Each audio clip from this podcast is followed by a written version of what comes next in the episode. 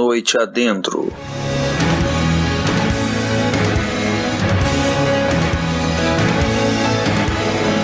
De volta a seu apartamento na Flórida, Rose sente-se perdida. Jed está inconsciente num hospital local. Sua mãe está na Inglaterra com sua avó. Unity, que foi incapacitada por um derrame. E Gilbert parece ter desaparecido. No meio disso tudo, os sonhos vívidos que ela vinha tendo se conectam com os dos outros moradores ao seu redor, como um vórtice. Mas o que finalmente é esse vórtice onírico, né? Que o Morpheus trata com tanta cautela, né? A gente já comentou lá atrás. Ele é um, um, evento raro em que um dormente, um sonhador, passa a atrair sonhos desgarrados, né? Inclusive ela, Rose, né? Atrai até mesmo, como vocês falaram ainda agora, os súditos fujões, né? De Morpheus. De um jeito ou de outro, é uma força destrutiva que pode arrasar mundos, né? E o Morpheus já teve uma experiência muito negativa com o vórtice, não foi, Reginaldo? Você tem alguma teoria sobre isso? Esse primeiro vórtice foi contado em alguma outra história? Ele fala, né? Ele faz um comentário a, a respeito do vórtice, né?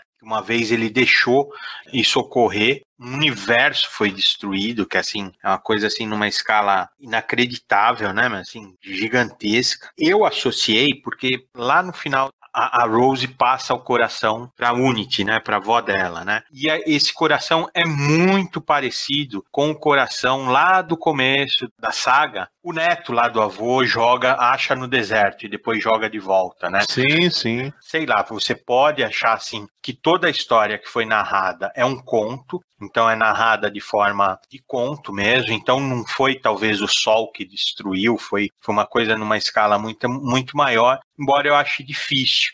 Então é uma coisa assim que não ficou muito clara, assim, essa história não, não, não acabou sendo contada, né? Isso você pode até referenciar, né, um coração com o outro, né, mas não, não, não chega a ser você cravar, falar, não, a história da nada foi. A nada foi um vórtice, por exemplo, vamos dizer assim, que eu acho muito difícil, assim, né? Mas poderia ter uma relação aí dos dois corações. Eu já vi alguns comentários disso, nada confirmado, assim, né? O que é só falado aí, né? E nessa edição é legal que já está mostrando os efeitos, o que antes era feito no mundo consciente, por isso, assim, que todos esses arcanos maiores do sonhar a Rose acaba encontrando, agora ela ela está destruindo as paredes, né, as barreiras das pessoas próximas dela com sonhos, que é muito legal, né, que você acaba sendo a, casa do hall lá, né, essa, essa pensão, vamos falar assim, também uma casa de bonecas, você acaba vendo o sonho de cada um dos integrantes e é bem peculiar, né, é bem interessante. Eu acho que é a edição com a arte mais bonita, né, desse arco, né? que tem umas splash pages aqui do Dringenberg, né,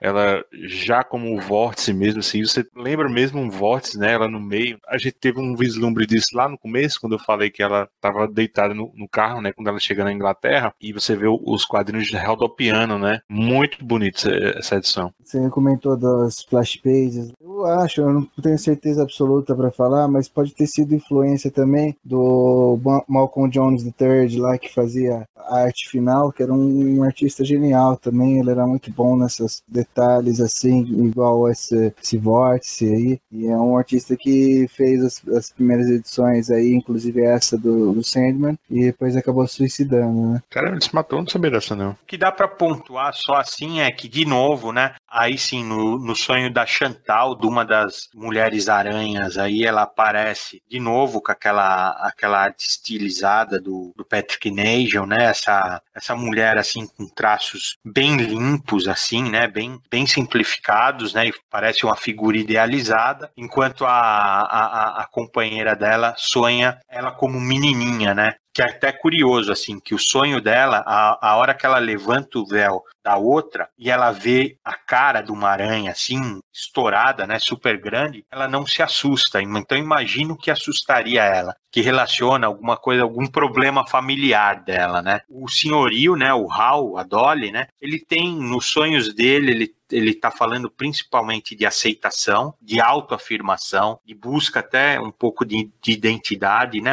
Mais de aceitação. A identidade dele parece que está resolvida, assim, mas é mais dos outros aceitarem ele. O sonho dele, vamos dizer, é o mais normalzinho de todos, porque o sonho do Ken e da Barbie, né, meu, toda aquela aquela casca, aquela superficialidade de normal, né? De normalidade, aquela superfície de normalidade. A hora que você vê o sonho, o sonho dos dois, assim, são. É pirado, né, meu? O sonho do Ken lembra muito algumas passagens, se vocês lembrarem, é com a arte do Dringberg, então é, lembra mais ainda, mas algumas passagens lá no, no Diner de 24 horas, né, de, do, do arco anterior, você vê alguma referência, que é aquela re, relação de poder, de, de dinheiro, de masculinidade mesmo. E o sonho da Barbie é fantástico, né? Porque é todo, é todo um sonho onírico, assim, um mundo. Ela sonha com uma, com uma Nárnia, né? Que depois até nós vamos ver isso daí mais explicado em outro arco. Você imagina duas pessoas que vivem juntas e são quase diametralmente opostas, assim, né, meu? O sonho dele é duro, é ângulos retos, tudo. E o sonho dela é todo lúdico, bonitinho, assim, é um sonho da Disney, quase, cara ela é só um esquenta para a edição final, mas esse desenvolvimento dos personagens eu acho fantástico, cara. E esse negócio da Ken da Barbie é muito bacana, né, para desconstruir aquela American Way of Life, né? Que era aquele casal que vestia suéter igual, que um completava a frase do outro. E você vai ver no subconsciente, né? Eles não podiam ser mais opostos, né?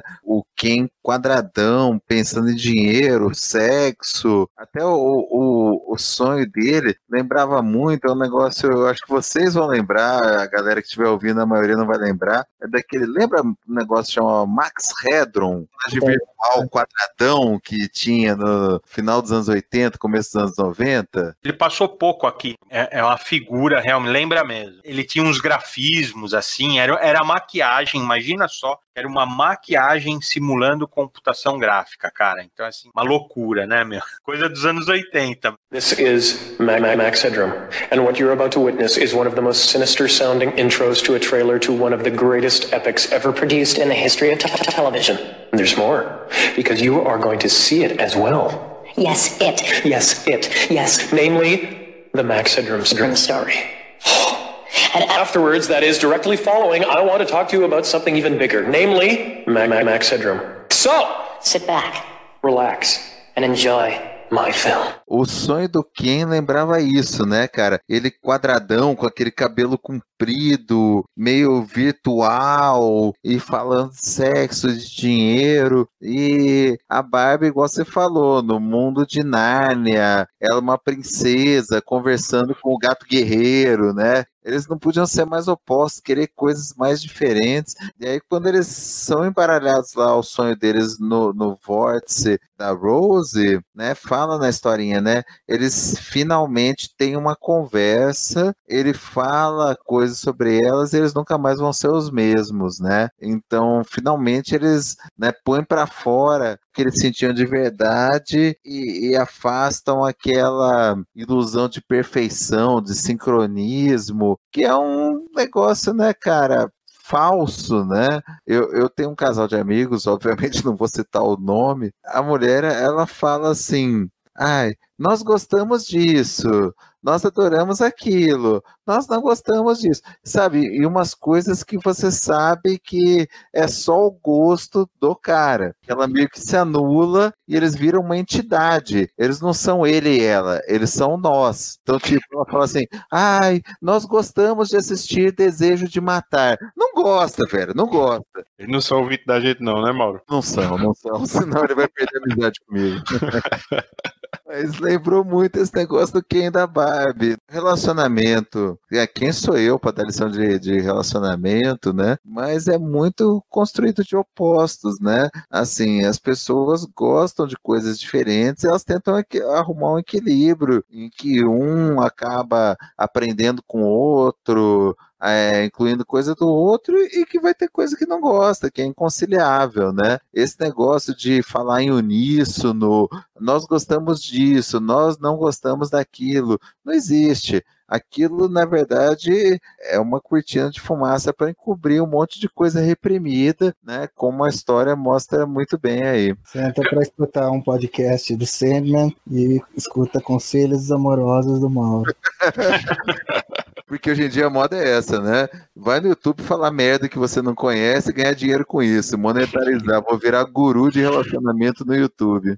É engraçado, cara, que assim, a gente tá falando do casal, mas mesmo ah, individualmente, pensando nos dois, assim, cada um como indivíduo, o quem ele não muda pelo que ela fala. Não sei se é no outro arco que a Barbie comenta dele, que ele achou uma, uma outra Barbie, ele se manteve. Até porque ele, aparentemente, ele era o dominante da relação. Mas a, a Barbie, cara, ela é uma Barbie mesmo, assim, fisicamente, você vê, né? É, loirinha, assim, comportada, né? E, e depois, você vai ver mais pra frente, ela vai mudar até fisicamente. Quando ela aparecer aí de novo. Ela, ela é outra pessoa que não tem nada a ver com essa pessoa que a gente vê assim no arco era alguma coisa, cara, que estava represada a partir do momento que ela. Porque a gente também faz isso, não adianta só falar do casal, que às vezes um domina o outro e, pessoa, e o outro, por gostar, por medo, por insegurança, também não sei, ela se anula mesmo. Mas às vezes a gente, até individualmente, normalmente quando é mais jovem até, cara, faz isso também, meu. Fala assim, ó, tem esse caminho, tem essa,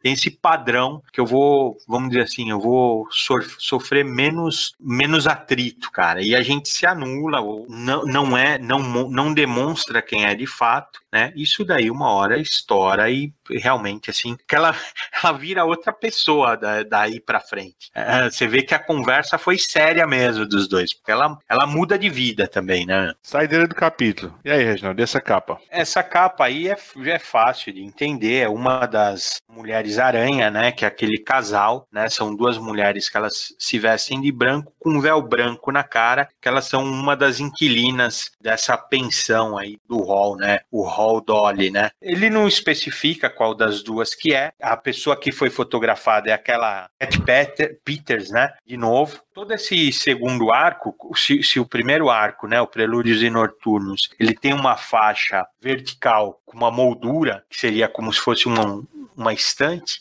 essa daqui é o contrário, ela tem uma faixa horizontal que não divide, né? Todo, todas as edições ela tem uma faixa horizontal, ela não, ela não divide igualmente as duas partes e nessa no meio, via de regra, tem um personagem, né? No caso, essa é uma das mulheres aranha. A curiosidade é que essa aranha aí ficou colada aí, é uma aranha mesmo. Ela ficou colada para sempre aí no acetato, ele fala, né? O Dave McKean fala quando ele foi fazer a, a junção aí de toda a imagem, ela ficou colada no acetato e ficou por aí mesmo. É bonita, cara. É uma, é uma capa sombria, né, meu? O véu já é assustador. Mulher de véu já é assustador, né, meu? Ainda véu branco e aranha assim. Véu Grinaldo é assustador, né, Renato? É, pô, já é assustador, né, meu? Ainda caranha, meu. Não, cara, ainda me lembrou aquela perpétua da Tieta dos anos 90. Sim, sim, isso aí mesmo. Assustador pra diabo.